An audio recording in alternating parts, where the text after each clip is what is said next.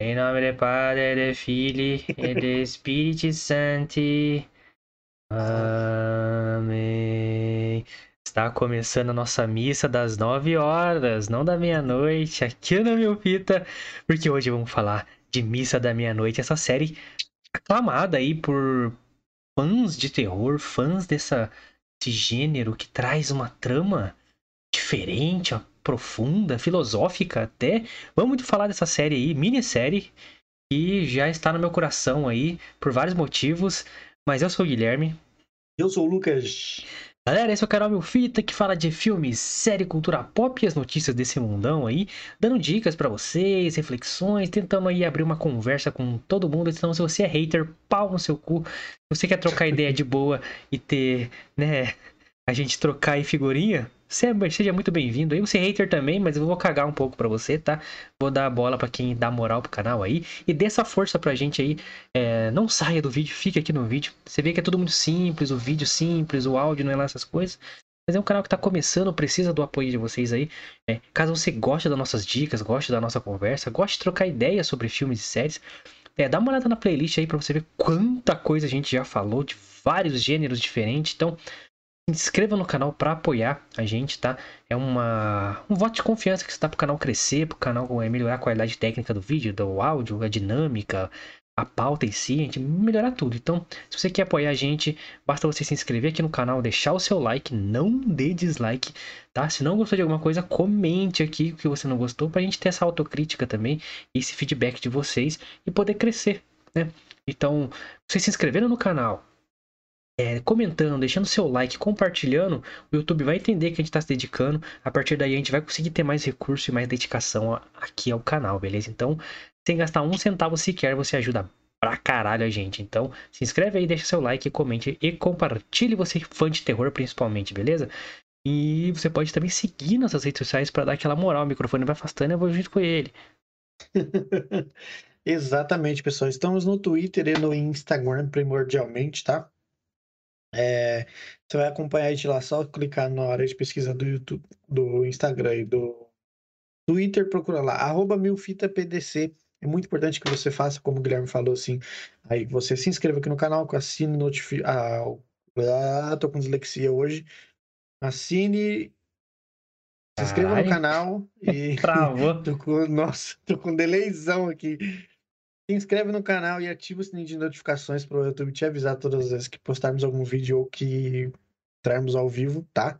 E que você se inscreva, siga nas nossas redes sociais. É... Não sei o que está acontecendo hoje. Eu estou influenciado aqui por filmes de terror. É... que você nos acompanhe nas nossas redes sociais. Estamos no Twitter e no Instagram. Se rola, Carretel! Arroba Milfita BDC. É, tem agenda da semana, tem vídeos exclusivos, tem stories todos os dias. É, amanhã tem caixinha de perguntas. O Guilherme tá morrendo de rir ali. é, é. Amanhã tem caixinha de perguntas, então é muito importante você siga a gente lá. Arroba PDC, beleza? As minhas redes sociais aqui estão. Arroba Lucas Mione com dois no final. Você também pode me seguir lá. E o do Guilherme também tá aqui do ladinho, aqui, ó, arroba Guimilfita. Você também pode seguir ele nessas duas redes sociais. Estamos os três nas duas redes sociais lá. Isso aí, galera. Assine o canal, assine o sininho. Mas lembre de assinar o canal e ativar o sininho. Depois que ativar o sininho, assine o canal, beleza? Todos os links na descrição. Não pra... sei o que aconteceu comigo é. agora. Todos os links na descrição para você seguir nós lá. E esse link pro Spotify também, caso você queira conhecer, conheça lá. Clique aí, segue a gente lá. E se você estiver escutando esse episódio já no Spotify, a gente agradece pra caralho. E convido você a vir pro YouTube. Estamos no ar de segunda a sexta às nove da noite com temas como esse e muitos outros. Só dá uma olhada na playlist ou na lista aí do Spotify dos nossos episódios. Aí estamos no 137 hoje, completando aí. Então tem muitos temas aí, muitos filmes aí. É, vídeos de sucesso chegando aí a 10 mil visualizações. Agradecemos a todos vocês. Obrigado a todo mundo que assistiu nosso vídeo do caos do Jason State, né? Falando, indicando o filme dele aí. Está na Amazon Prime Video, então agradecemos a todos que vêm nos acompanhando, assinando o canal, contribuindo positivamente para o nosso crescimento, beleza? Valeu, galera, demais. Então, assine o canal, ative o sininho e depois de ativar o sininho, assine o canal e ativa o sino depois de assinar o canal. aí você se inscreve no canal e ativa o sininho, beleza? Amém. Amém. Vamos lá. Amém. Vamos lá para falar desta obra. Missa da Meia-Noite. Chegou ali, né? É, muito apoiado no nome do seu criador, Mike Flanagan. Um cara que já vem sendo conhecido aí por algumas obras na própria Netflix aí, como A Maldição da Mansão Bly e A Maldição da Residência Rio, duas séries de terror aclamadas aí, todo mundo gostou. Curiosamente, eu não assisti, olha só. Também não. Eu fui na CCXP que teve a ativação da, uma, da Maldição da Residência Rio, participei lá todo do, do bagulho de imersão que eles fizeram lá. Fiquei curioso e acabei não assistindo, olha que bosta. Mas é, conhecia Mike Flanagan por duas coisas. É, Jogo Perigoso, uma adaptação do Stephen King para a própria Netflix, que é foda pra caralho esse filme, aliás, podemos trazer aqui também, e de terror. E também pelo Doctor Sleep, a continuação do Iluminado, que foi lançado recentemente aí, é, trazendo o Ian McGregor no elenco aí. Então eu conheci ele por essas duas coisas aí, mas já sabia que ele estava assim, envolvido aí em coisas interessantíssimas, porque tudo que ele fazia estava fazendo sucesso. Como assim? Uhum. Mike Flanagan. Então, aí chegou a Missa da Meia-Noite com, com essa temática que costuma gerar polêmica, costuma a, já criar interesse de quem gosta de terror, porque é um tema clássico, digamos assim, mexer com crença, com religião, yes. com maldições, né? Capeta, principalmente. O capeta é um está sempre aí atuando nos filmes de terror. O maior atuante aí nos filmes de terror é o Satanás. Uhum. Ou Mochila de Criança. então tivemos a estreia aí de Maldição da, Maldição da Residência Rio. Missa da Meia-Noite. Tá vendo, pessoal? Não é só eu que está ruim hoje. Este canal está amaldiçoado. Mas vamos começar a nossa missa aqui, nossa vigília falando. É que tudo que o cara faz tem, começa com M, velho. É missa da meia-noite, é maldição de não sei o quê, não sei o é. que. Pô, escolhe outra letra aí, mano. E tá tudo com M aqui agora, ó. Missa da meia-noite e mil fita aqui em cima, vocês estão vendo. tudo com M. Oh. E com N, né? Que Netflix e noite. Caralho, yeah, quer dizer alguma coisa? Será? Os Illuminati estão aí? Cabo da Ciolo, cadê você? E, pô, aí a gente, mano, viu que ia estrear, falei, cara, vamos trazer, parece ser interessante aí. Porque como é minissérie, a gente sabe que não vai ter continuação, acaba ali. Então, é algo que não vai enrolar. Mike Flanagan já tá em alta, né? Um, um escritor foda, um diretor aí interessante. É, um jogo perigoso, aliás, ele foi o roteirista e sabemos como é difícil adaptar Stephen King pro audiovisual, pro cinema. Geralmente os caras cagam nos filmes. E ele fez um bom trabalho nesse filme que foi, cara, me deixou aflito esse filme. E assistimos então Missa da Meia-Noite, dirigido, escrito, criado, obra autoral, digamos assim, do nosso queridão Mike Flanagan. E, cara, para quem esperou um terror de susto, um terror de coisas feias, sabe? Aquele terror clássico, né, que a gente tá acostumado a ir ver no filme. Deu com o nariz na porta, porque não foi nada disso, mano. Eu acho. Talvez seja por isso que eu falei para você aquilo que eu falei, a única crítica que eu tinha para a minissérie. Diga porque aí pra eu galera. fui esperando isso. Porque quando, porque eu ainda tenho aquele, entre aspas, aquele preconceito quando se fala de terror, tem é que assustar. grito, é susto, é, é tem os jump scare. Menina com com capeta no corpo, cabelo na frente Isso, da cara. Exatamente. Então, tipo assim, eu fui com esse, talvez, esperando esse, esses sustos, esse, essas parálises demoníacas. E Bem. então, tipo assim, eu já, já vou aqui dar a minha única crítica pra série, que eu, que eu comentei com o Guilherme desde que eu assisti. É que, como eu fui esperando algum tipo de coisa nesse sentido, e não aconteceu, obviamente, como ele, o Guilherme já acabou de dizer, é, tipo assim, os primeiros três episódios, acho que até o quarto, se eu não tô enganado, para mim já foi tem coisas muito legais. maçante. Tipo assim, não aconteceu nada de, de, de, relevante, tá ligado? Mas na realidade, como eu falei, tudo que aconteceu na série foi importante. Você precisa pegar as coisas ali dos primeiros episódios para você entender tudo que aconteceu no final. Até pra ter mais Mas... impacto, eu acho, cara, na hora Exato, que acontece. Como, como eu fui esperando essa parada do susto, do, da, dessas coisas demoníacas, e não teve nada, para mim foi muito maçante os três, quatro primeiros episódios. Então, é... a minha é. única crítica é essa. Para mim, eu achei muito, muito maçante os primeiros episódios, que não teve nada de relevante, entre aspas. É compreensível, assim, acho que muita galera foi, vai assistir a série esperando, sei lá, exorcismo, sabe? Coisas uhum. dentro da igreja muito bizarras, assim. Mas, cara, é uma série é, de significado, assim.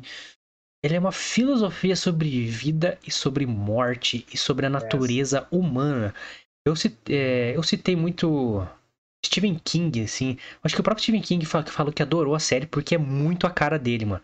Porque fala de natureza humana pra caralho no filme, mas muito, assim. Mantém diálogos gigantescos, assim é, que o, o, o, diretor, né, no caso o Mike Flanagan, e o criador, que é o Mike Flanagan, e o roteirista, que é o Mike Flanagan, ele quis, cara, é, é, focar naquilo, tá ligado? Então a, a, ideia dele era assim, parecer que aquela conversa não teve cortes, então não tem nem troca de câmera no meio do, do monólogo que aquela pessoa tá conversando. É, os personagens principais aqui, o nosso querido padre é Phil, vou chamar ele de Phil para não dar spoiler, tá? O nome dele é Phil é, é um dos protagonistas aqui da série, junto com a Erin Green, que é a personagem que tá ali do lado do Lucas. O Riley Flynn, que é um dos personagens que abre a série, aliás. Você acha que. Acha não, ele é um dos personagens principais. Entre vários outros. Uma das dos trunfos dessa série é ter vários protagonistas ou nenhum protagonista. Todo mundo tem o seu plot ali que é importante como um todo ali. Na verdade, o maior protagonismo ali é a própria ilha. Não sei se você concorda comigo a cultura e a natureza daquelas pessoas, né? Que representam uma porção da sociedade muito grande, assim. Tem aquela parada que, tipo assim, o fio, a série em si, ela tem tudo para ser uma fodida de uma série no bom sentido, tá ligado? Tem, como a gente falou, deu exemplo, né? É... Daquela trilogia de terror da Netflix também, Ruas do Medo, né? Rua do Medo. Ter... Isso, Rua do Medo, terceiro filme. É... Tinha tudo para ser muito bom. Só que diferente do Rua do Medo, de fato a minissérie foi boa, tá ligado? A gente deu as nossas críticas lá sobre o terceiro filme do Rua do Medo, que tinha. É... Tudo pra ser bom.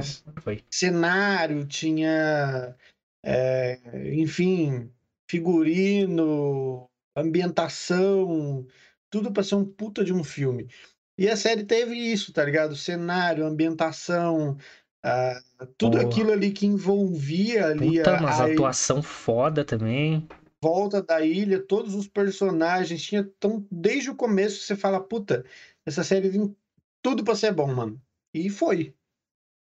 Cara, é uma série. É um trabalho autoral mesmo, cara. Eu acho que é uma obra. Não vou falar que é inovadora nem nada, não é né, questão disso, mas o carinho que esse cara teve com, com o que ele tá fazendo ali, mano. Porque dá pra perceber os detalhes, né? A, min, a minúcia o cara que ele quis passar ali. Muita coisa muito explícita até. Mas as minhas. Cara, os diálogos desse, dessas minisséries são. Mano, é uma série de terror. Eu não aceito que não fale que é de terror, porque é de terror. Como o Lucas falou, ah, não, não tem susto, não é, é outra parada. Uhum. É, ele é um terror. Sua narrativa, ela é assustadora no que ela significa, tá ligado? E no que acontece ali, porque eles subvertem muito. Lógico, Missa da Meia-Noite, então vai tratar de uma comunidade dessa ilha que recebe é, é, a visita de um, de um monsenhor, de um padre ali, que vai substituir um cara que é muito sim, símbolo ali da, da, da, religião na ilha ali, que é um cara que tá é. ali desde sempre. Esse cara viajou, ficou doente e substituíram ele na paróquia ali por esse padre aqui, que é um dos principais, e coisas, milagres começam a acontecer na ilha e que vai parar num, num lugar não tão, não tão legal assim. Eu acho que a gente até já falou disso, se eu não me engano, não sei se em algum podcast ou alguma. Ou. Sei lá, eu acho que a gente falou, inclusive, do. Foi acho que do Rua do Medo mesmo. E todo mundo sabe que em cidade pequena, Aí eu falo, ah, mais aqui no Brasil mesmo, e lógico, nos Estados Unidos acho que até mais do que aqui no Brasil, mas cidade pequena são três autoridades principais aí: delegado de polícia, prefeito e padre. São xerife, três... né? Caso, o xerife, xerife. exatamente. Né? Aqui no Brasil, no caso, o delegado, né? E nos Estados Unidos é o xerife. Então, são três figuras é, é, que são espelhos, né, para a sociedade ali que entorna ali aquele, aquele local. Então, essa série trata bem isso, que você vê que são três pessoas que são importantes para a trama, né, como um todo. Como né? líderes ali, né? Exatamente como líderes. O prefeito como líder político, né, o padre como líder religioso e o xerife como líder ali da segurança. E é engraçado que normalmente dos três, o padre sempre é o mais respeitado. É, porque geralmente é, né, nas histórias que, que usam esse, esse formato, sempre uma, um lugar simples, lógico, e onde que a religião é muito forte, que é cultural Sim, ainda, né? Cultural, exatamente. Depende da época ainda que você tá contando a história. Então, é, no caso ali é uma ilha onde o catolicismo prevalece, é muito forte na cultura deles.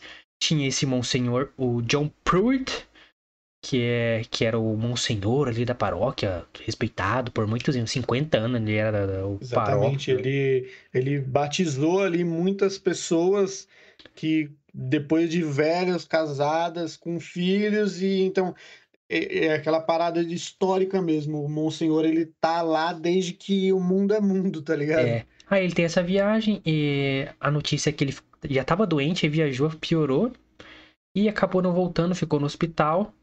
É, e mandaram esse novo padre, esse novo monsenhor para substituí-lo, o Phil. É, eu não esqueci o sobrenome lá que ele fala, mas é Phil. É, para substituir ele, aí coisas estranhas começam a acontecer e milagres começam a se a tomar ali, né? É, dos, que, dos que acreditam é, inflamar mais a crença deles e daqueles que estão meio balançados ou não acreditam começar mano, a se questionar, tanto assim, é, isso está acontecendo mesmo? Isso é, é coisa da, da crença? É, a ciência explica? Isso vai aumentando e mexendo com essa natureza humana de interpretar o que está acontecendo.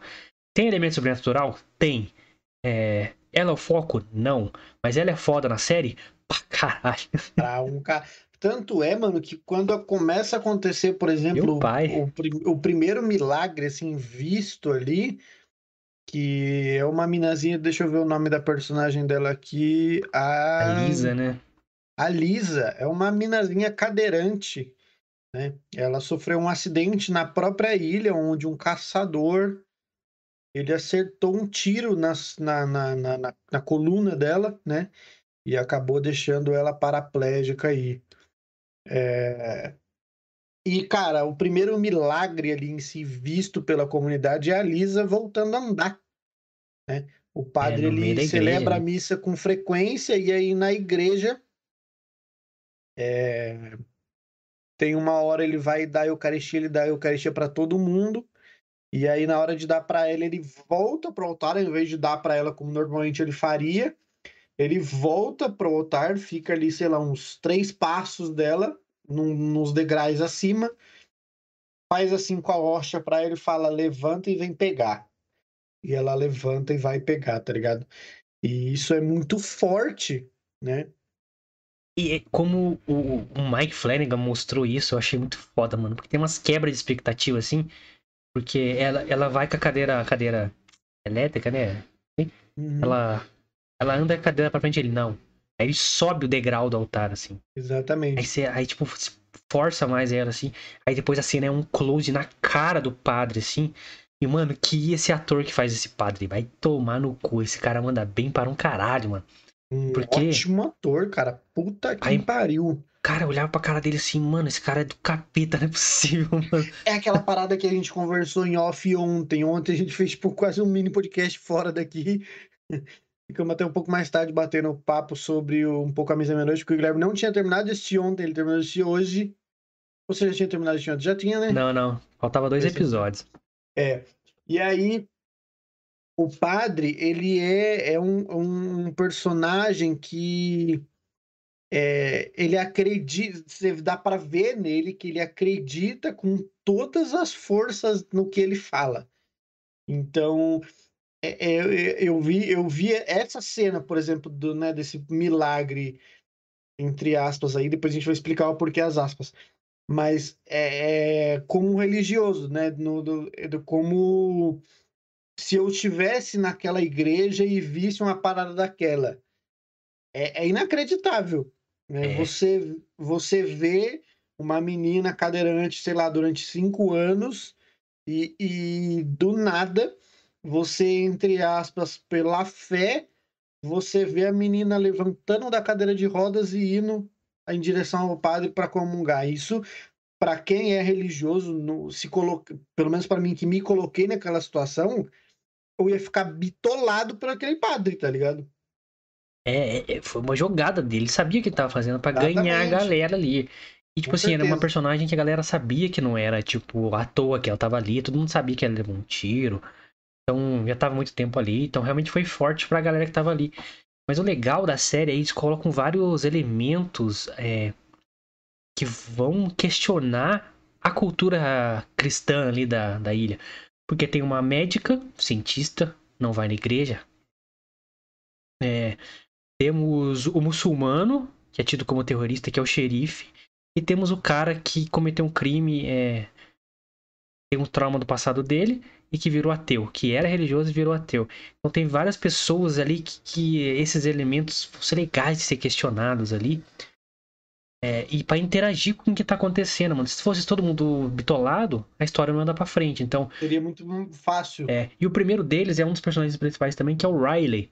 Riley Flynn, que é um cara que saiu da ilha, ficou bem sucedido no mundo das finanças, etc. E ele tinha problema com o álcool e, e a série começa com ele atropelando uma. É, atropelando não, bateu o carro de frente com outra pessoa acabou matando essa jovem, ela devia ter 21 anos, ela era bem nova. E é preso.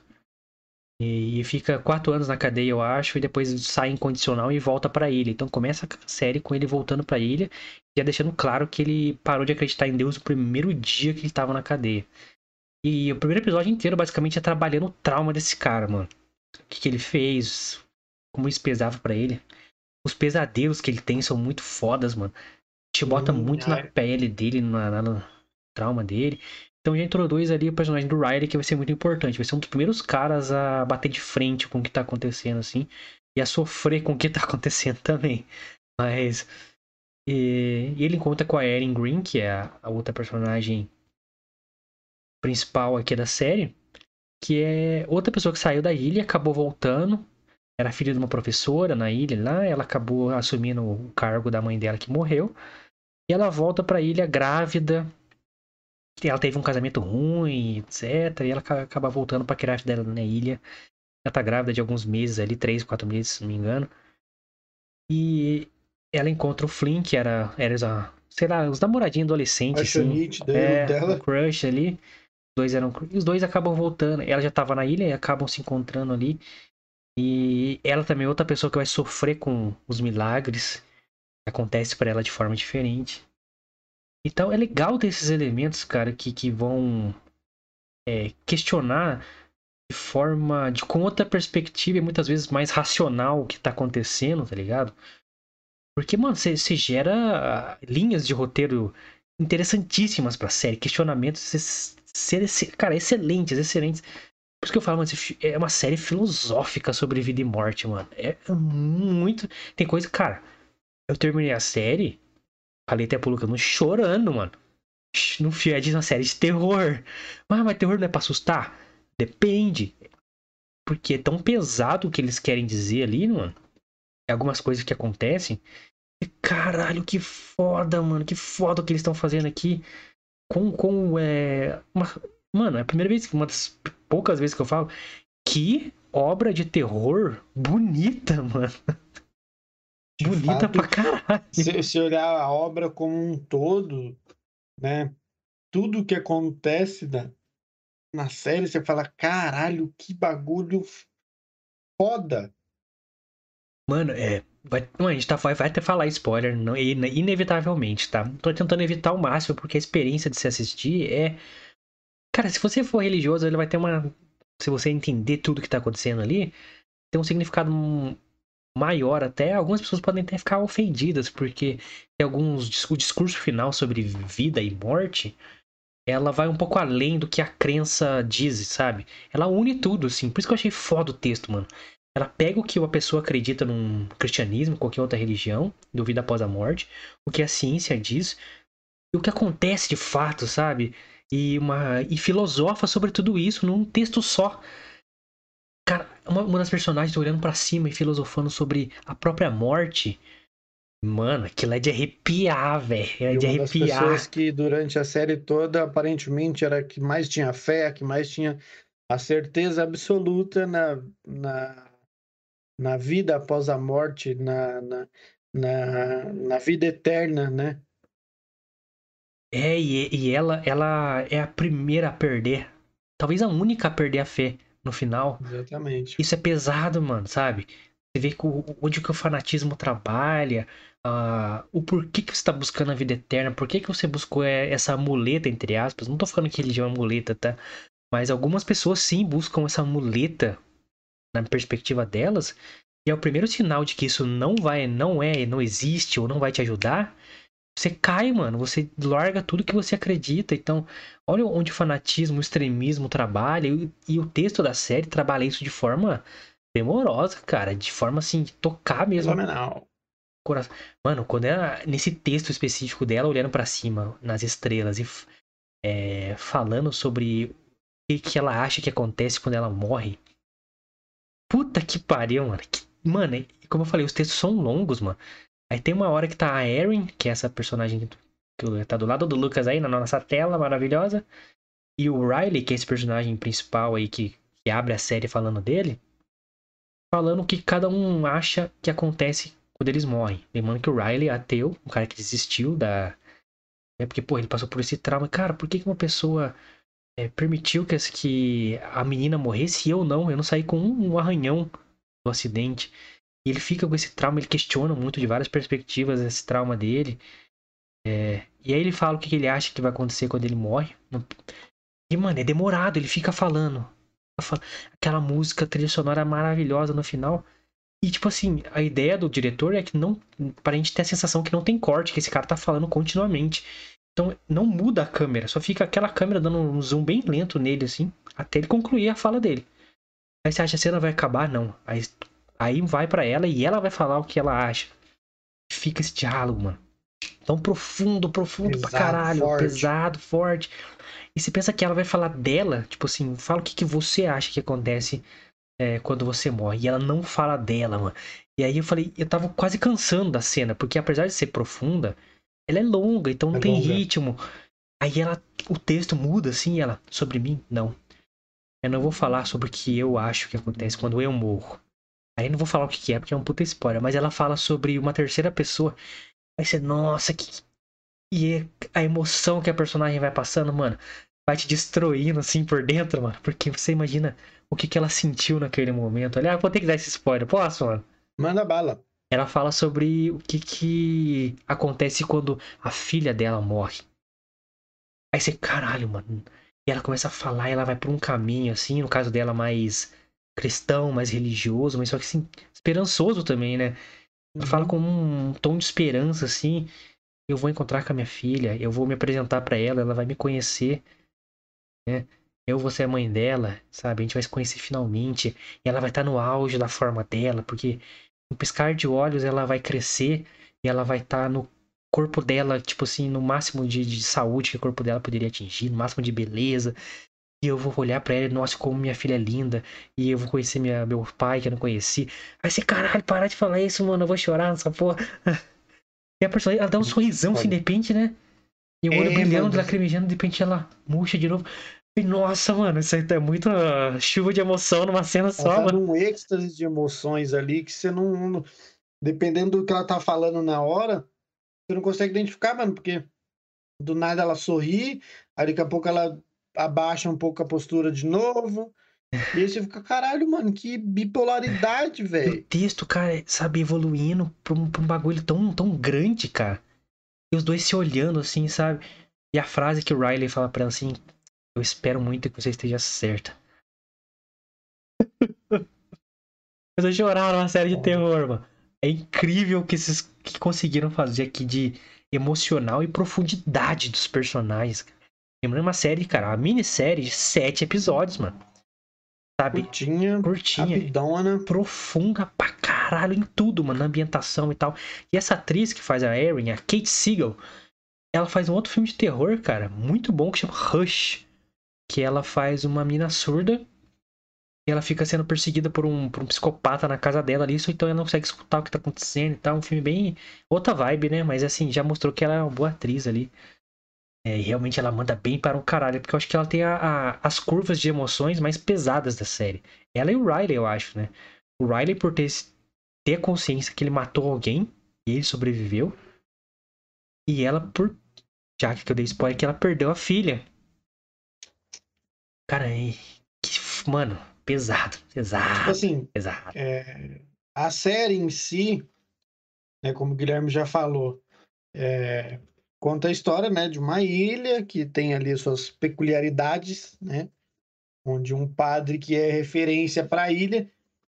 É, eu acho até engraçado que, acho que se não me engano é a primeira cena mesmo que, que o novo padre aparece, é, o olhar de assustado das pessoas. Porque ninguém sabia que o, o, o Monsenhor tinha, não tinha voltado né, para a ilha, e muito menos de que voltaria ali, a, a chegaria um padre novo. Né? E para essas pessoas é, religiosas, fanáticas como elas eram na ilha, você trocar um padre é como se você, sei lá, arrancar um pedaço delas, né? Fica muito essa estrutura de comunidade, assim, de igreja. Quem é, é de igreja mais tradicional, assim, sabe que tem to... a igreja sempre tenta criar essa comunidade, pequenos grupos. Exatamente. Tem muitos pequenos grupos dentro da igreja. O padre, geralmente, a galera é, lidera um pouco isso. É, principalmente em cidades de interior, tem a, tem a, a líder do bairro ali que faz as rezas. Então, sempre essas pequenas comunidades. Ali, como era bem pequeno, tinha cento e poucos habitantes, era bem pequeno. É, uhum. é muito mais forte ainda. Todo mundo só tem o padre, todo mundo segue ele. Era o símbolo ali do catolicismo da, da ilha e tal. E, cara, é. É uma jornada, cara. Eu acho que eu fiquei impressionado com o cuidado que o Mike Flanagan teve tratar todos esses temas que ele abordou aqui. E tem a subversão do, dos objetos sagrados, né? Do, do assunto sagrado que é para eles, e no caso o catolicismo, o cristianismo ali. E como ele consegue, como é uma série de terror, você tem que subverter, senão não é terror, vai ser só um filme sobre catolicismo. Exatamente. ele é, trazer a subversão dentro da crença ali. Tem a fanática, que é a Bev, né? Yes. Que é uma personagem mais sinistra da série, essa mulher, mano. Foda pra um caralho. Mano, eu fiquei com ódio dela até o final. Falei, mano, eu quero que essa mulher morra. Morre, morre. Morre essa mulher, mano. Ela, e ela. Tanto é que eu, já achava ela bem filha da puta. E quando eu descobri que ela sabia de tudo que tava rolando, falei, que filha da puta. E essa série mostra bastante, assim, o, o quanto a massa consegue ser influenciada por alguém é, persuasivo, sabe? Porque ela se porta como uma autoridade, ou seja, ela tem conhecimento do livro base da, da crença daquelas pessoas. E ela sabe usar os trechos da Bíblia ali com persuasão e na interpretação dela e colocar no momento certo. Então você tira aquele trecho fora de contexto, você interpreta do jeito que você quer, e você persuade aquelas pessoas, faz aquela persuasão e a pessoa acredita em você porque ela não tem argumento para Esse, essa é a parada da persuasão, da retórica bem feita. Uhum. Você não tem uhum. argumento para debater mais. Aquela pessoa te dominou através do argumento. E essa mulher é a representação disso, assim, cara, desse, desse personagem é, que tem a palavra com maior poder. Isso é uma representação de um personagem que tem em qualquer âmbito da sociedade onde o poder é envolvido. Religião, política, grandes empresas a pessoa ela tem o poder da palavra, mano. Ela tem o poder da persuasão. E ela é uma autoridade naquilo. Então, quando ela começa a falar pro, pro prefeito, numa cena específica lá, que você vai lembrar, uma pessoa morre ali, que não deveria ter morrido. Logo após a redenção dela, que eu achei linda aquela cena também. É, a redenção de um cara que parecia perdido, né? Que não tinha perspectiva de vida. E ele se redime, ele tem um perdão das pessoas, né? E que, mano, uma cena emocionante, cara, pelo amor de Deus. Como que é o nome dele? Mike, né? O Joe. Joe, isso, Mike. Joe que era o bêbado da cidade, o cara que não ia na Ele era o que igreja. atirou a mina- na minazinha e Isso. que deixou a minazinha paraplégica. Ninguém gostava dele e tal. E a menina perdoa ele, mano.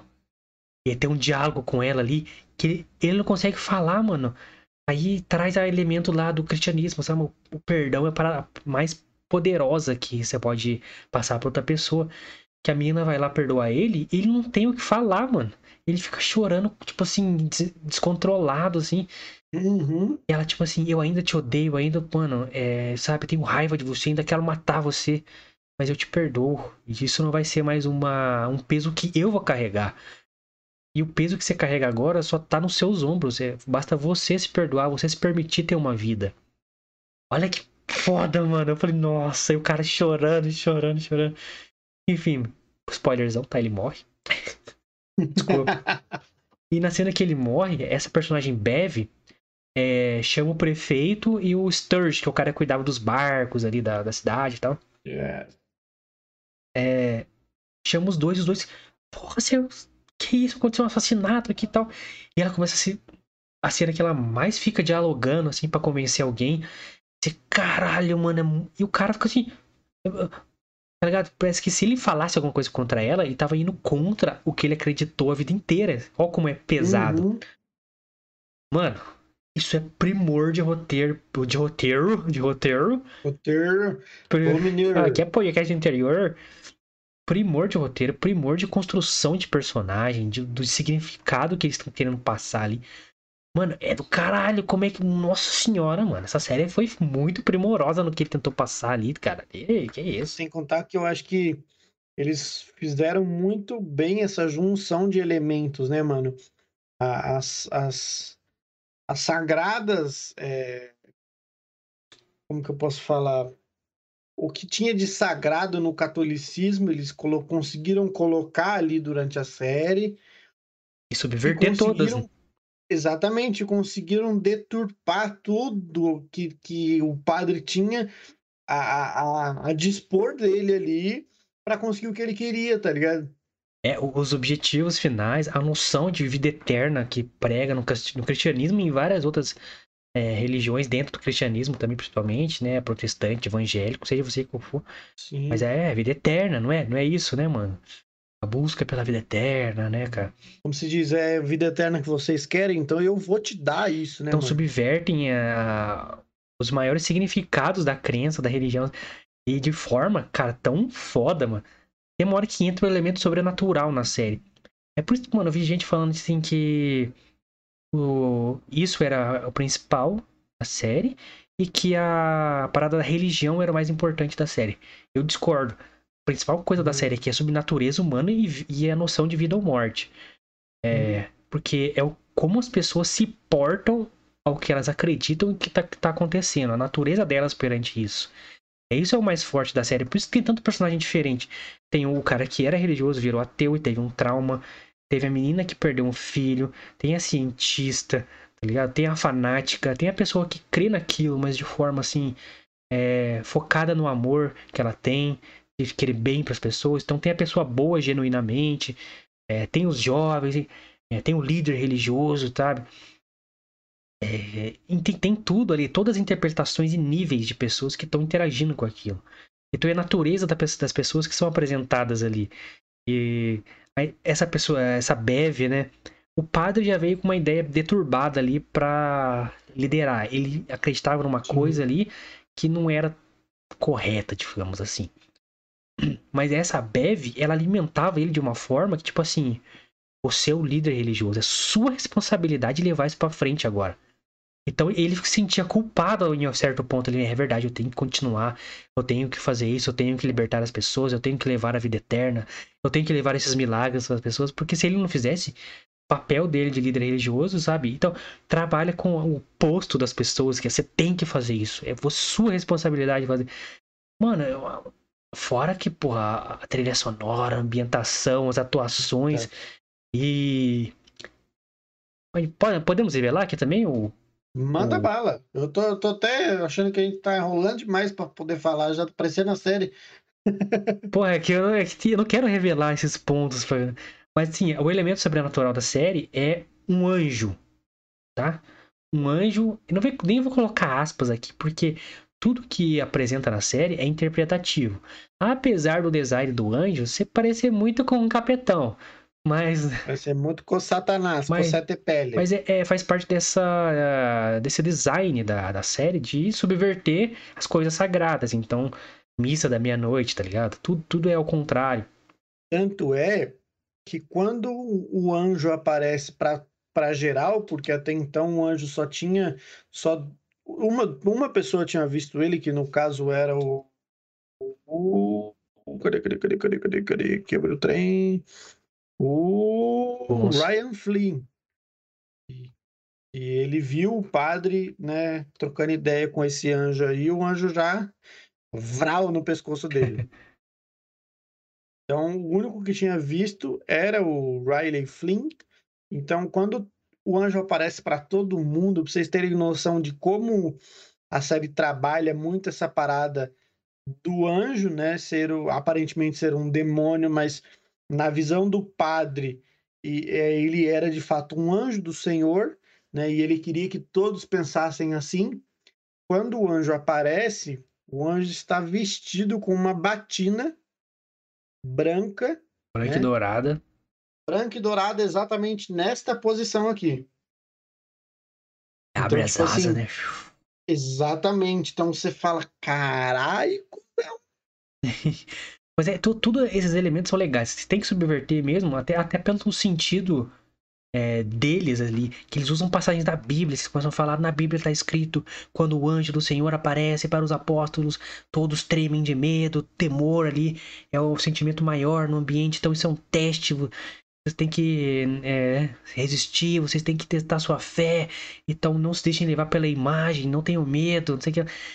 Cara, tudo eles conseguiram usar como elemento de roteiro e levar a história, ambientar a história, justificar tudo o que tá acontecendo. Criar aquele ambiente, mano, soturno. Soturno, maluco. Aquela igreja com aquele anjo que é um demônio. E o padre falando, vocês têm que acreditar. O padre ajoelhando, sabe? Desesperado nos pés do anjo, do senhor ali. Porque, caralho, mano, aí você, caralho, o que que tá acontecendo? Aí coisas bizarras começam a acontecer. Falei, Caralho, mano, isso é sagrado? Isso não é sagrado? tipo assim, por partes agora, né? É, os milagres que estavam acontecendo, é, a menina paraplégica andando, uma senhora que estava acamada, praticamente estado vegetativo, volta a, falar, volta a andar misticamente, né? Tudo É. pelo sacramento. sabe? Ao que tudo indica, esse, esse anjo era um vampiro, né? Não, não foi decretado assim que de fato era isso, mas pelos indícios da série era um vampiro. Ué, tem design de vampiro, né? Tem atitudes de um Exatamente. vampiro. É, tem atitude de vampiro, tem design de vampiro, Foda. as fraquezas de um vampiro, enfim. Inclusive, maquiagem está de parabéns, não é CGI, então já ganhou pontos com a gente. É, tem um CGIzinho, assim, nos movimentos, assim, mas ele, ele em si, ele é maquiagem total. Exatamente. Muito. Muito foda, muito foda. Exato. Então, tipo assim, é, é, vo- você via que. é, aí o que que acontecia? O padre já tinha sido contaminado com o beijo do vampiro, né? Digamos assim. E ele usava, eu não sei se Abençoado. sangue. Ele recebeu a benção. Abençoado, exatamente. Eu não sei se usava o próprio sangue dele, né? Quando ele oferecia na missa o corpo e o sangue de Cristo, ou se era o sangue do próprio Era do Anjo. anjo, era do anjo, era do anjo. do anjo. O anjo eh, servia para ele ali periodicamente um pouco do sangue dele, então o sangue dele acabava curando, né, as pessoas da ilha. Então, os milagres que estavam acontecendo, na verdade, é porque o anjo já estava ali, de certa forma, Sacramentando. Sacramentando. Vamos, vamos. a ilha. É, cara. Corpo e o sangue de Cristo te levará para a vida eterna. Eterna. Caralho, mano. A série. Mano. É lindo o que eles fazem aqui no terror, um terror de, de narrativa, como eles usam essas coisas para subverterem, para criar, para falar a natureza dessas pessoas, o que, que elas querem de fato. Elas são egoístas ou elas são é, bondosas, como de amar o próximo, amar a todos, né? Cara, ele usa um elemento católico, o um elemento de subverter as coisas sagradas ali pro catolicismo, pro cristianismo, sangue de Cristo, corpo de Cristo. Então aquela galera bebia aquele sangue daquele anjo todo dia sem saber na comunhão ali, não. E isso ia caetando esses milagres que ia começar a acontecer ali. E isso vai para um nível até chegar na vida eterna. Só dou esse spoiler para vocês aí. Que ele a busca deles ali pelo anjo é da vida eterna. O anjo realmente parece um vampirão, assim, o design é muito bom, assim. Sim. Só que ele não é o foco da série. Tanto que foda-se, ele vai embora lá e você não sabe se ele morreu, você não sabe, foda-se, não importa. Não importa o que, que aquelas pessoas estão fazendo com as consequências, com, com o poder que elas estão na mão ali. E, mano, esse ator aqui que faz o padre, um Hamish, não sei o que lá, se não me engano, Link Later, Link Later, Link Heiter. mano, esse cara celebrando as missas durante a série. Cada vez mais eu falei, nossa, esse cara, mano, que medo dele, mano. Ele, cara, a voz que ele impõe na.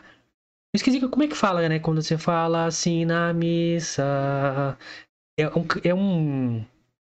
Tem um nome disso disso. Como é que chama? Você que é católico, você não sabe. Você é um católico de bosta. Pô, não lembro. Aí, essa, mano, você pode sair da igreja, você tá fazendo isso errado. tá errado, tem algo de errado que não está certo. é um canto, é uma, não é, né, eu tô falando cavalo lírico na cabeça, não é lírico, caralho, é... É missa cantada, não é? Eu acho que é isso. Não, não, tem um nome, cara, tem um nome. Tem, tem, inclusive tem missa que é inteira, assim, que eles falam, é uma missa, tan, tan, tan. Deixa eu ver. É... Tô com, tô com os nomes nada a ver na cabeça, mas vou falar uma bosta aqui. Mas missa em latim? Não, latim é língua, caralho. É, então, porque tem a missa tridentina, que é a missa em latim, que boa parte é cantada dessa forma. Não, mas quando você faz a missa inteira cantada, tem um nome. Porra. Ah. Foda-se. Mas tem um, tem um nome isso. É, tem um porquê né, do padre de que tá celebrando a missa. Em algumas partes é da, dos ritos da missa, né, das partes da missa, fazer com essa com esse canto, né? O Senhor esteja convosco, ele está no meio de nós. Proclamação do Evangelho segundo João. Então, esse cara, é, durante as homilias dele na missa aqui, ele, ele usa isso do nada, assim, em umas partes que, mano, é, constrói ele, assim, como um. Primeiro como líder religioso e depois como o fanático sinistro. De forma brilhante para mim, como personagem, assim. A, a, entonação da voz dele, mano. Você é louco. Cara, é imponente, sabe? Ela te convence demais, mano. Tem vezes que ele tá celebrando a missa ele tá suando, velho. Umas gotinhas de suor. O olhar dele, cara. Eu, eu, fiquei muito vidrado no olhar do, dele.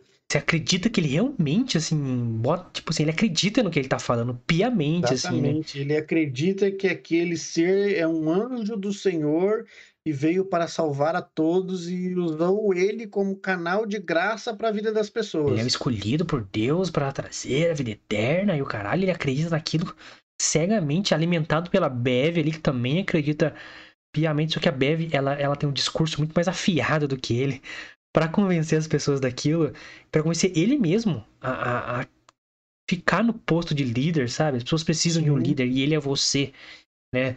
Por um motivo bem mais específico que vocês vão descobrir assistindo a série. Mas, caralho, mano, a série, essa minissérie, cara, vai ficar na minha memória aí como algo que eu, mano, é, como eu falei, ela é o terror da narrativa dela, é vai ter uma narrativa de distorção, não distorção, de subversão. E de mostrar que sim, que o verdadeiro mal é sempre as pessoas, mano, tá ligado? Sim. Sempre as pessoas, sempre como a gente interpreta o que tá acontecendo à nossa volta. Qualquer elemento que a gente quiser usar pro bem ou pro mal, a gente vai usar. Entendeu? Se a gente conseguir convencer a outra pessoa, persuadi-la, a gente consegue, cara, pegar a melhor coisa do mundo e, e subverter ela a partir da minha interpretação e daquilo que eu acredito cegamente, tá ligado? E a série faz isso de, mano, tanto que, Do tipo, começo ao fim. a série no final, tipo assim, é, mostra muito isso, assim, é, as pessoas perdem o controle por algum motivo, que eu não vou dar spoiler, eu não quero dar tanto spoiler pra vocês, porque eu gostei tanto da série que eu quero que vocês, Ah, que vocês É. assistam também. mas uma- vira uma noite de crime, vira o The Purge no final lá. E por algum motivo específico, e algumas pessoas não aderem a isso, elas se controlam. E aí você vê a beleza da natureza humana ali. Que um casal se encontra, os pais do Riley, né?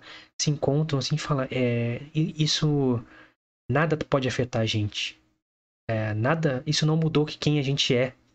Então as pessoas estão fazendo isso porque elas querem, porque elas isso é da natureza delas. Elas estão se matando, estão fazendo coisas ruins porque elas isso é da natureza delas. A nossa é estar aqui junto, pregando o amor. Aí, cê- aí aquele contraste do mundo acabando atrás e os dois ali, sabe? É, porra, no fim do mundo juntos, assim, não importa o que acontecer, a gente vai prevalecer o que a gente é. É, cara, que Exatamente. série bonita, mano. É um terror bonito. É estranho falar Um isso, é um terror terror bonito. Belo, né? Belo nas mensagens, em tudo que ele faz. Caralho, mano. Que isso. O final. Quando eu começar a cantar, eu duvido você fã de terror. Ou gente que gosta de, de essas paradas mais profundas, né? Mais filosóficas, assim, não chorar no final. Jesus. É, aquele, É aquele, bom. aquele monólogo da, da mina é embaçadíssimo. Nossa, aí começa a cantar e eu falei, não, para, parou, parou. É isso mesmo? Eu- eu- você quer já falar o que você falou pra mim ontem sobre esse monólogo dela? Caralho, eu nem lembro o que eu falei. Dá um gatilho aí que eu Eu nem fa- lembro. Você falou que você queria falar que ela era, passou a série inteira como a pessoa de mais fé durante a série e foi a única que talvez tenha perdido a fé quando ela viu que estava tudo acabado. Ah, sobre a Bev, então, né? É que tem um monólogo É. da Erin antes morrendo, né? Ah, não, da, da Bev, é, quando ela, bem no finalzinho mesmo. É, a. Cara, tem, tem monólogos nessa série, assim. Conversas, diálogos, né? E a- em todas elas a personagem da Erin tá. Justamente porque eu acho que, na minha opinião, ela é a que mais sofreu de. de, de né, picos emocionais muito fortes ali. É, e além de questionamentos com as pessoas que estavam ao redor dela, com Riley, com a filha dela, com a médica. E ela tem essa conversa com o Riley, né, sobre o que, que vai acontecer quando eles morrerem. O Riley tem a visão dela, dele, muito legal, muito científica, né? E, a- e ela sobre a morte da filha dela, que é muito triste, muito esperançoso e muito bonito ao mesmo tempo. O- os textos são geniais, Mike Flanagan. Somos Meus amigos. seus fãs. Você mandou pra caralho nessa série aqui. E no final ela tem outro monólogo, aí sim um monólogo dela sozinha olhando pras estrelas assim, questionando aí sim sobre a morte dela. Ela conclui de maneira fantástica, mano. O que, que o- que a série quis dizer sobre vida e morte, tá ligado? E uniu elementos é, religiosos, ele uniu, uniu ele- elementos científicos e filosofia. Filosofia pra caralho, assim. E ela termina filosofando sobre aquilo, assim de que não há nós, sabe? Não tem essa de a gente, eu, eu morrer, o Lucas morrer. A gente existe muito antes da gente se viver aqui e a gente vai existir depois que a gente for. Não importa se você está interpretando isso de forma religiosa, de forma espiritual ou de forma científica, porque é fato para todo mundo, tá ligado? Tipo assim, a gente vai ex- existir nas estrelas e tal. Enfim, é- cara, é muito bonito. Tanto que o Riley, quando morre, ele deixa um bilhete pro padre que eu achei foda pra cá. Foda. Do pó viemos e ao. Pó voltaremos. Nossa, mano. É, É, muito é uma, é uma cena é, impressionante mano. mim, por quê? É... Aí eu já entro na parada de religiosidade da série. Por quê? Porque nesse rolê todo da série é, está numa, numa, numa festa religiosa, que é a Páscoa. Todo mundo que é religioso sabe que a Páscoa é um símbolo de, de, de, de ressurreição, né? Para quem é religioso, para quem é crente de alguma forma. E, e, e antes da Páscoa, né? Tem quarta-feira de cinzas. Então, na quarta-feira de cinzas é uma bênção, né? E a igreja dá para as pessoas que os ramos do Domingos de Ramos são queimados, né? E usados é, as cinzas dos Domingos de Ramos para essa bênção do, da quarta-feira de cinzas, que o padre, o diácono, os ministros de Eucaristia, eles fazem o sinal da cruz na sua testa, com as cinzas, né? E diz exatamente essas palavras: do pó viemos e ao pó voltaremos. Então eu achei muito simbólico essa frase dele ter deixado essa frase Não, do padre, é porque inacreditável. ele estava relutante na cena, ele estava relutante de receber essa bênção, justamente por estar incrédulo, como o Guilherme falou no começo, ele, a partir do primeiro dia que ele ficou, foi preso, ele deixou de acreditar em Deus ou em qualquer é, ser superior que exista ou que, sei lá. Então ele estava muito, é, ele estava muito incrédulo de receber essa bênção, tanto é que ele não não podia é, receber a Eucaristia. Ele e, só vai pela mãe padre- dele, né? Exatamente, ele acaba indo pela mãe dele. E aí, tanto é que na hora que o padre vai dar essa bênção para ele, o padre encosta o dedo na testa dele assim e dá uma travada. Hum. E aí eu falei, caralho, será que o padre vai, tipo assim, brecar o rolê Hum. dele, né? Por, por tudo que ele já fez, né? Enfim. Aí não, padre, do pó viemos e ao pó voltaremos. E depois tem uma festividade deles lá, enfim, que É, já eu acho que já é Aí na carta que ele deixa, né? Que ele morre, só que ele sabia que ele ia morrer. Ele deixa uma carta pra várias pessoas e uma a carta pro padre é essa: do pó viemos ao pó voltaremos. Que o pai dele leva pro padre ainda. É, é simbólico mais do que isso, porque quando ele fala a visão dele sobre morte, ele fala, né, a fala científica clássica do Carl Sagan, que é nós somos pó das estrelas. Então, porque somos de carbono, o carbono veio das estrelas, tanto- enfim, científico, provado, tal. E até aquele momento, tanto o padre como a Bev, que era ajudante dele, assistente dele ali na igreja, é, usavam trechos da Bíblia a todo momento para justificar aquela visão que eles tinham, sabe? Para justificar, para dar aquela, aquele viés de confirmação deles, que tudo confirmava aquele pensamento distorcido que eles tinham. E o Riley deixa uma mensagem da Bíblia para ele também. Só que aí falando, ó, Exatamente. do pó viemos e ao pó voltaremos, porque descobriu como que eles iam morrer. Tipo assim, Exatamente. literalmente ia acontecer aquilo. Uhum. E aquilo mexeu com o padre, ele ficou tremendo assim. Caralho, foi tão assertivo, cara, as coisas dessa série. Tá, tá até uma banda aqui, tão foda que é. Eu achei linda a série, mano. Linda, aterrorizante em vários aspectos, assim, de. É, o que, que acontece que a gente- quando a gente morre, cara? Que, sabe, o que, que significa a vida pra gente? O que, que a gente tá interpretando? O que, que eu tô vendo do Lucas? O que, que o Lucas tá vendo de mim? O que a gente tá vendo das outras pessoas? Que tá fazendo a gente, se odiar, sabe? E, caralho, é tão profunda essa série. Você pode levar pra tantos lados, tantas interpretações. Uhum. Puta, pô, tá foda, gente. Tanto é que, foda. tipo assim, o que que o padre, é, quando de fato é, o anjo aparece, né, para todo mundo, e o padre tem aquele discurso de que de fato aquele é um anjo do Senhor, que vai levar todos à eternidade. fica rezando. Exatamente.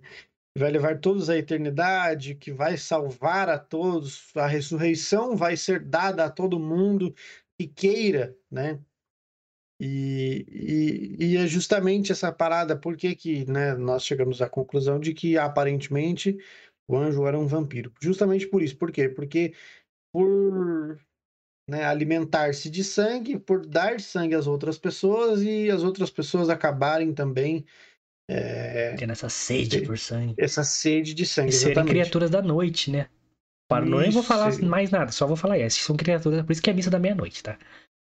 Exatamente. E aí, assim, é, quando a pessoa toma, isso é isso. Eu jogo RPG de mesa sei lá, no mínimo 10 anos, e os vampiros são assim, né? Quando você. Um vampiro é, é. Quando você é mordido por um vampiro, você morre, né? É igual o crepúsculo, né? Na- infelizmente, vou ter que usar essa merda. Poderia né? usar Andy Rice, Bram Stoker, o cara vai pra Crepúsculo. É. É porque Crepúsculo todo mundo já viu, né? Até quem não gostou, no, meu caso, já viu. Então, tipo assim, quando a, quando a Bella lá é, é mordida pelo Edward lá, o que que acontece? Ela morre. Depois ela volta à vida, ela ressuscita, né, como uma vampira. E no, no- no- na série é basicamente isso. As pessoas tomam, né, o sangue lá do anjo e elas morrem. Você vê que elas morrem, depois elas voltam à vida É, na verdade, forma. você você pode acelerar aí. Na verdade, você não morre quando toma o sangue dele. A partir do momento que você morre, aí você ressuscita como aquela. Com a vida eterna. Tanto que na, na- numa- em uma cena específica, eles começam a tomar veneno pra isso acontecer. É, naquela cena icônica lá, que é uma das, séries, uma das cenas mais impressionantes aí da série Da Church. é, da igreja. Fiquem ligados aí pra. Mas assim, é outra subversão de religião. Por quê? Eu acho que eles pegaram muito elemento do vampiro clássico mesmo aqui.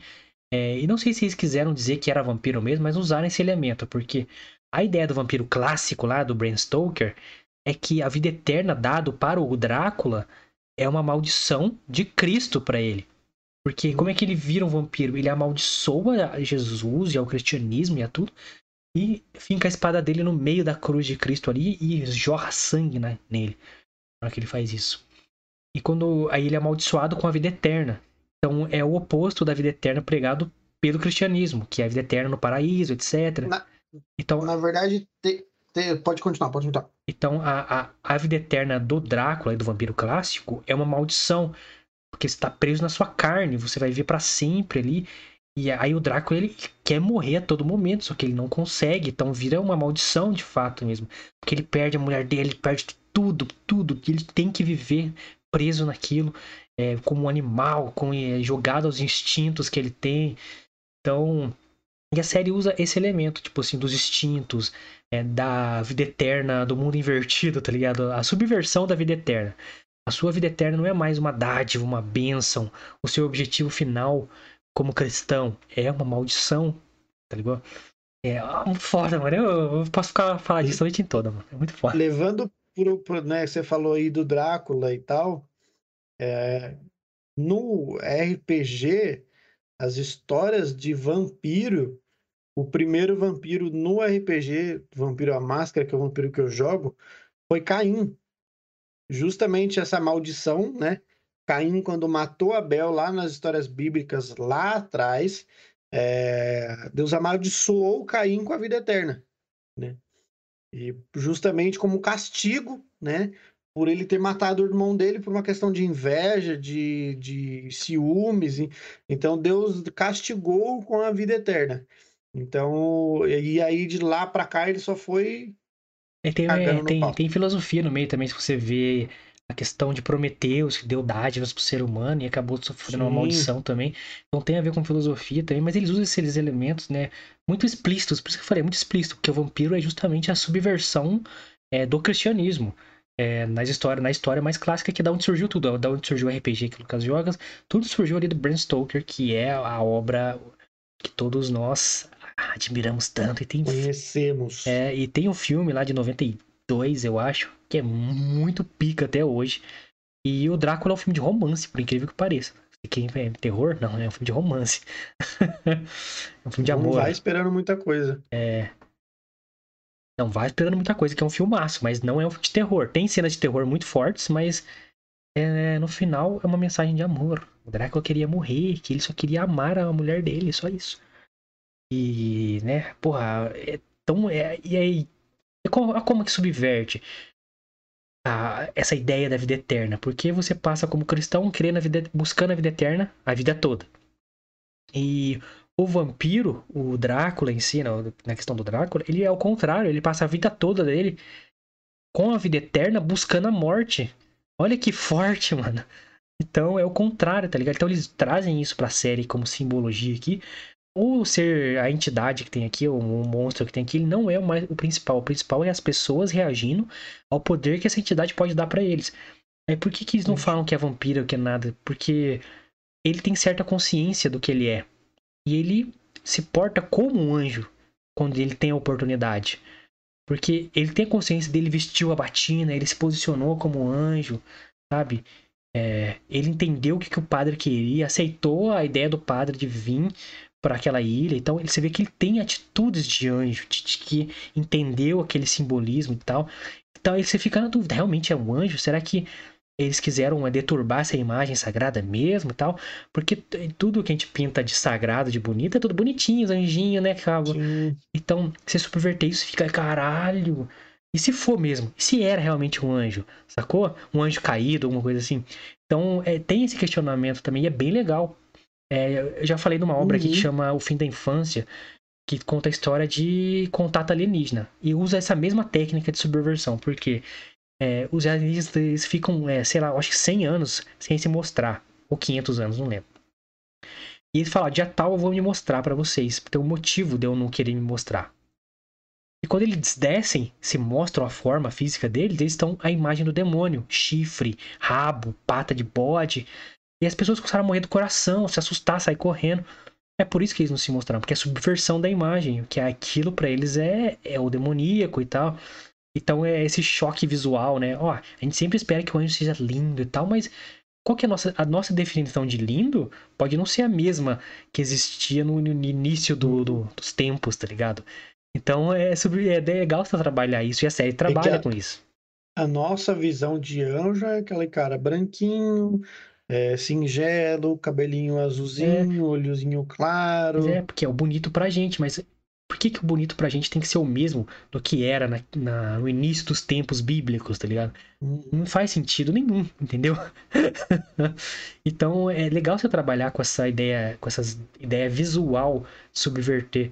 Porque imagina, um cara católico mesmo, de fato, e desce um cara com a imagem do demônio, capeta, sabe? sabe? Parece um dragão, sei lá, e fala que é um anjo. E ele realmente é um anjo. Quem que vai acreditar? Quase ninguém. É aí que sua fé é Ninguém. testada, tá ligado? então a série trabalha isso muito bem também, do caralho, do caralho. Obrigado, Mike Flanagan. Você conseguiu me emocionar numa série de terror. ganhou nossos corações. E a série, ela, ela é, tem algumas cenas ali que são importantes, tem algumas mortes que acabam sendo importantes pro desfecho da série, como a gente já falou, né?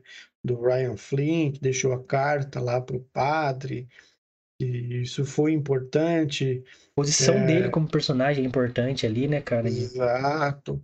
É, do o bêbado, Joe, o né, Joe, que é. é o bêbado, que na verdade o padre acaba cedendo aos impulsos. é, Não, não pode falar. Agora falou, pode falar. O padre acaba cedendo aí aos impulsos, digamos que Da sua bênção, talvez, não sei. sua sede, sua aí fome. acaba- é, Sua sua sede, fome de né? vida eterna. Sua sede de vida eterna, sede de graça. E aí Derramai, Senhor, padre- derramai. o padre acaba cedendo a esses impulsos e acaba, né, quilando aí o Joe. E, e acontecem várias e várias coisas. A série, eu acho que não, não, não convém a gente ficar dando mais spoiler do que a gente já deu. Você, você precisa assistir a série, Você deve assistir, Porque- deve assistir essa série. porque senão, se a gente ficar aqui falando, a gente vai falar a noite inteira e vai dar uma caralhada de spoiler e você vai perder a graça quando você for assistir. Eu ia falar, você questionou uma personagem lá que eu falei ontem, né, que a, tinha maior fé. Eu não quero falar específico, assim, porque é um puta spoiler, eu acho, mas eu vou falar assim. Uma das coisas que a série trabalha também, que a pessoa que mais católica ali, mais, que mais tinha aparentemente fé, que mais acreditava cegamente no que estava acontecendo, é, e aqui não ia desistir nunca do que ela acreditava, aí mostra o quanto aquilo é vazio, o quanto o fanatismo é vazio, porque no final ela é talvez a única que desiste de tudo, tá ligado? A partir Uhum. de que ela fez de tudo é, o contrário do que ela realmente acreditava, porque o que se acredita na morte, na ressurreição e na vida eterna, e ela lutou até o fim para não é, para não, né, morrer, digamos assim, para não acontecer nada do que ela acreditava desde o início, tá ligado? E ela se fraqueja de uma forma assim vergonhosa, mas tão forte pro significado da série assim. Sim. E uma atuação, porra, tanto ator, mano, elenco foda dessa série também. Porra, tem que bater palma aqui. Os pais do Riley, muito bem, cara. Ou, a parte mais fraca são os adolescentes ali, mas não são tão importantes na atuação em si. A- a- apesar- e com exceção da Lisa, que a cena que ela fala com o Joe lá, nossa, é muito foda. É foda. E a série tem músicas incríveis aqui, ambientação incrível. Nossa, cara, é uma experiência você ver isso aqui com muita mensagem foda. Um texto final inacreditável de conclusão. E, porra, abre tanta interpretação sobre vida e morte aqui que, cara, prestem atenção. É você que, ah, quer susto toda hora? Não, não vai ter nada disso aqui. tem cenas legais com, com a entidade aí, né? Com o vampiro aí, né? Com o suposto anjo aí. O anjo, né? É o anjo. Chama ele de Anjo. anjo, um anjo. Que tá lá acreditado como anjo na, na série. Tem cenas bem legais. É, enfim. A cena de Jerusalém é muito boa. Muito Sim, boa. as- tem alguns cortes ali que o, o padre acaba contando um pouco da história do Monsenhor, né? Que ficou doente. Cara, é, as- fica aqui a recomendação. Rebobino pra caralho. Eu não sei se é a melhor série de terror da Netflix ou de qualquer outra. Porque ela é diferente de tudo que te esperam. É. Mas, cara, é talvez a única que- série de terror, junto com Them, que é uma série da Amazon, as duas que mais Foda. me marcaram de formas totalmente distintas, temas completamente diferentes, técnicas diferentes, tudo diferente, mas, cara, que vai ficar na minha memória como uma obra assim, feita com questões, tanto carinho, mano, tanto questões de atuação, de, de, de, de roteiro, de profundidade, cara. Que isso? Olha, mano, muito profunda a série. É... Do caralho, mano. E, e eu. Ah, Guilherme, vai pagar de coach aí, falando que você gosta de série profunda, de filme profundo. Não, a gente, fala, a gente falou de vários filmes aqui que são mega rasos que eu adoro, mano.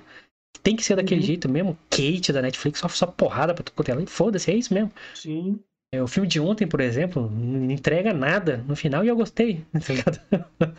então, mas Uhum. essa aqui eu acho que ela é essencial assistir, mano. Pra vá- por vários motivos. Que ela é primorosa, assim, tudo que ela, que ela entrega ali, mano. É muito bom. O texto da série é o que destoa de tudo, assim. É, destoa não, mas que destaca mais ainda. Porque realmente é profundo, é delicado, é, te deixa refletindo sobre muita coisa, mano. É, Missa da Meia-Noite tem que assistir, na minha opinião. Tem que assistir. Você é fã de terror, fã de drama, vai assistir Missa da Meia-Noite, que tá rebobinadaço aqui por mim, mano. Curtinha, sete episódios só, não tem Não vai ter continuação, é, Não vai ter fechado. continuação, acabou, acabou ali, já era. É, Bom, eu também rebobino, como eu falei no começo, a minha única crítica é que, como eu fui esperando algo que a série não me entregou, eu achei muito cansativo os primeiros três episódios. Mas é o cara que tá assistindo como- La Casa de Papel até hoje aí, ó. Analisando como um todo, de fato, os três episódios, quatro, os três, quatro episódios, é, de fato, tem mensagens boas, as cenas são boas, tudo leva ao final, né? Os dois últimos episódios é só, mano, só, só no peito. Nossa, pá, é pá, louco. louco. Então, rebobinadaço também. Quero muito que vocês todos e todas e todes assistam Missa da Meia-Noite e comentem aqui embaixo o que, que vocês acharam. Ó, ó, arrepia. Compartilha com nós aqui, cara, porque a gente quer saber o que vocês acharam dessa série. Da forma que nós Uhum. estamos compartilhando nossas opiniões com vocês, nós queremos ouvir a de vocês. Com certeza, por Então, favor. Comenta aqui embaixo o que, que você achou da série cara. quando você assistir. Fala pra nós. É, cara, e é- esses questionamentos, sabe, sobre a vida, eu sempre gostei, né, mano? Gostei, gosto de filosofia, é, gosto de, de questionamento científico sobre o que pode acontecer, sobre o que pode ser possível, o que não pode. Porque a, a ciência trabalha com o fato, mas se você não questiona, você não consegue ter motor pra continuar a- os estudos e tal. Ah, será, será que o buraco negro é isso? Tem que questionar tudo. Aí você vai lá, investiga, estuda e depois você mostra os fatos. Aí que a ciência se conclui. Mas a filosofia é importante pra ciência, que senão, sem questionamento, não é respostas. Essa série Exato. mostra muito bem isso, mano. E, sabe, a, unindo, sabe, não falando assim, você tá errado, eu tô certo. Não dando a parada que mais sinto falta em qualquer outra coisa que eu consumo hoje em dia. Seja vídeo no YouTube, seja ver opinião política, seja em qualquer coisa. Hum, material de entretenimento, como essa minissérie, é entregar reflexões, mano. Essa série entrega, mano, uma porrada, velho. Uma caralhada. De forma primorosa pelo Mike Flanagan. Ô, Mike Flanagan. Você, viu? Continue assim. Netflix, não deixe esse cara ir embora. Abrace. Invista nesse homem, que como já está investindo há muito tempo. Que ele é bom, moleque. Quanto mais e mais tiver desses, melhor. Nossa, pelo amor de Deus, cara. Que, que reflexão. O final é primoroso. Chorei, chorei, confesso. Chorei. Falei porque eu chorei no final, mano. Chorei numa série de terror. Que isso? Aí vai ter. Mas nem é série de terror. O Lucas falou isso com toda a ignorância que ele tem sobre filmes de terror. é de terror sim, mano, porque o tema é pesado, as coisas que ele questiona é pesado, a narrativa é de terror, porque tem esses elementos subvertidos, sagrados. E ela te bota num clima meio bosta, assim, né? Que você fica meio. Oh, meio deprê, igual todo mundo ali. E, cara, tem cenas de esperança, tem cenas de reflexão. É, eu vi o. Pra fechar aqui, né, meu raciocínio. O Neil deGrasse Tyson, que é um físico mais famoso aí, daí apresenta o Cosmos novo aí, a série da, da Discovery, da NetGeo, sei lá. É. Um seguidor do Carl Sagan, né, o Neil deGrasse Tyson. Ele tem vários memes com ele, aquele negão fica. É ele ou o Neil uhum. deGrasse Tyson. Ele fala muito sobre, é, sobre vida após a morte tal, como cientista e tal. E ele, essa reflexão que a série entrega é muito, assim, atrelada a esse discurso dele também. Eu, eu lembrei muito dos discursos que ele faz. Cara, é, e ele fala uma parada que mexeu muito comigo, que eu tenho muito medo do que acontece quando a gente morre, porque eu sou ateu. Então, para mim, morreu, acabou. Foi, caralho, que bosta. que merda é isso, morrer tá e acabar ligado? tudo. E aí ele fala sobre vida, em vez de falar sobre morte. Ele fala assim, cara, é, é possível ter tantos genomas, DNAs diferentes de um ser vivo. Sei lá, um trilhão, digamos, podem ter um trilhão. Então, e já nasceram na história tantos bilhões de pessoas. Isso dá, tipo assim, uma porcentagem mínima do que pode nascer. E, o, e a Terra vai ficar inabitável até muito antes de ter nascido todo mundo que pode nascer. Então você tem que se sentir privilegiado. Por mais que você viva um dia 60, 70, 80 anos. E você foi a porcentagem mínima que teve a oportunidade de viver aqui na Terra. Então, olha como você é privilegiado, mano. Caralho, isso é verdade, mas isso não tem a ver com religião, não tem a ver com nada. Isso é fato, tá ligado? Então, olha que, que mensagem foda. E essa série, acho que ela entrega um pouco disso, sabe? E várias outras coisas a, a, a, num texto lindo, mano. Cara, que, que, que série primorosa. Eu tô muito feliz de ter assistido essa série. Que me deu. Eu até acordei hoje um pouco depressivo depois de refletir sobre muita coisa. Mas eu acho que se eu alimentar algumas reflexões sobre isso, assim, me ajuda até a, a, sabe, sair de alguns buracos, assim. Então a série, ela consegue fazer muita coisa, mano. É. Sim. Porra, uma puta indicação mesmo, galera. Ó, vai na nossa aí que essa, não, não era por nada, não, cara. É, a gente tá sincerão aqui entregando indicação que realmente prestem atenção no que essa série quer dizer para vocês. Exatamente. Não, não assistam por assistir. Assistam de fato, prestem atenção na mensagem que a série quer passar para vocês. Ninguém aqui tá falando pra você virar ateu, ou muito menos cristão, ou qualquer coisa do é, gênero. Como eu falei, isso não é o foco da você, série.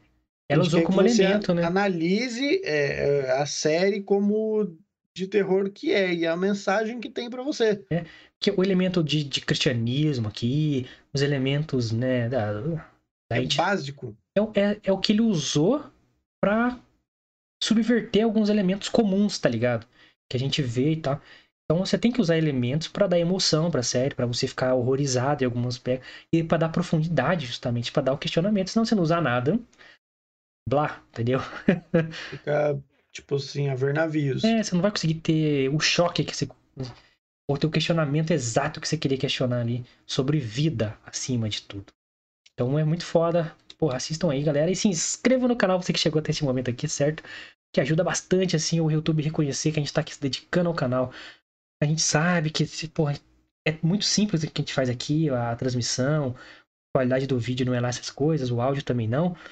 Mas a gente quer evoluir e você pode ajudar a gente é, evoluir em recurso, a gente não tem. é simples assim. Então você pode. Exato. A gente não tá pedindo nada de vocês, a não ser que você se inscreva no canal, dê seu like, não dê dislike, dê seu like, porque dar dislike prejudica muita gente. Então, você dê seu like. Ah, mas eu não gostei de alguma coisa. Mesmo assim, dá o seu like e comenta o que você não gostou pra gente saber, senão a gente nunca vai saber. Então, você comentando que você não gostou e o que você gostou e o que você achou da série, qualquer coisa que você queira comentar, se você o que você achou da série? Não gostou? Gostou disso? Gostou daquilo? Esperava mais? Esperava menos? Esperava outra coisa? Comente aqui, que a gente pode saber o que você acha. A gente vai interagir com você e ajuda muito o canal. Então, se inscreva no canal, dê seu like, comente aqui embaixo e compartilhe for possível, tá? Porque ajuda bastante a gente de verdade. Muito obrigado, muito obrigado, muito obrigado, muito obrigado. Você pode também seguir nossas redes sociais, mandar aquele direct pro Lucas lá. Exatamente, pessoal. Você deve nos seguir nas nossas redes sociais, porque estamos no Twitter e no Instagram. Temos as nossas agendas da semana. Todo domingo sai lá no Instagram, Instagram. Então, por exemplo, se você nos acompanha no nosso Instagram, você já sabia que essa semana seria a semana da Netflix. Teremos dois filmes e duas séries. Então, é muito importante que você siga a gente lá. Por exemplo, você já vai saber o que a gente vai falar amanhã. Que é só da série mais vista na história da Netflix aí. Você já vai saber qual é amanhã, você vai saber qual é. Se você não sabe ainda, amanhã você vai saber qual é. Então, siga a gente lá, arroba milfitapdc, Twitter e no Instagram, beleza? Segue lá que eu tô esperando você, hein? Você aí mesmo, você, tô esperando você. As minhas redes sociais estão aqui embaixo também, ó. Arroba lucasmione com dois is no final. Você também pode me seguir no Twitter e no Instagram. E o Guilherme também tá aqui do lado, aqui, ó, arroba Guimilfita. Você também pode seguir ele no Twitter e no Instagram. Isso aí, galera. Todos os links na descrição para vocês seguirem nós lá. Link pro Spotify para você conhecer.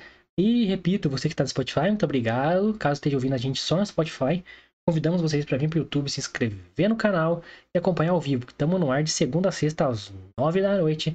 E amanhã voltamos para fechar nossa semana Netflix e sexta-feira aquele dia que é aberto pra gente trocar ideia e para comentar o que tá rolando na semana aí, que tá rolando muita coisa aí, na política principalmente. Bastante. Então, notícias da Globo aí que parece que tá. Só ladeira abaixo. Como diria um amigo meu, daqui pra frente é só pra trás. É, então fica com nós aí amanhã. Vamos falar aí de Round 6. Já dou spoiler aqui pra você. E vamos dividir opinião, porque eu tenho muitas críticas a essa série. Squad Game. Squid Game. Isso. Squid. Squid. Então, vem com nós que amanhã é Round 6 pra dar polêmica aí. Todo mundo gostou, o Lucas gostou. Eu. Mais ou menos, É nóis, galera. Até amanhã. Valeu, rapaz. Tamo junto.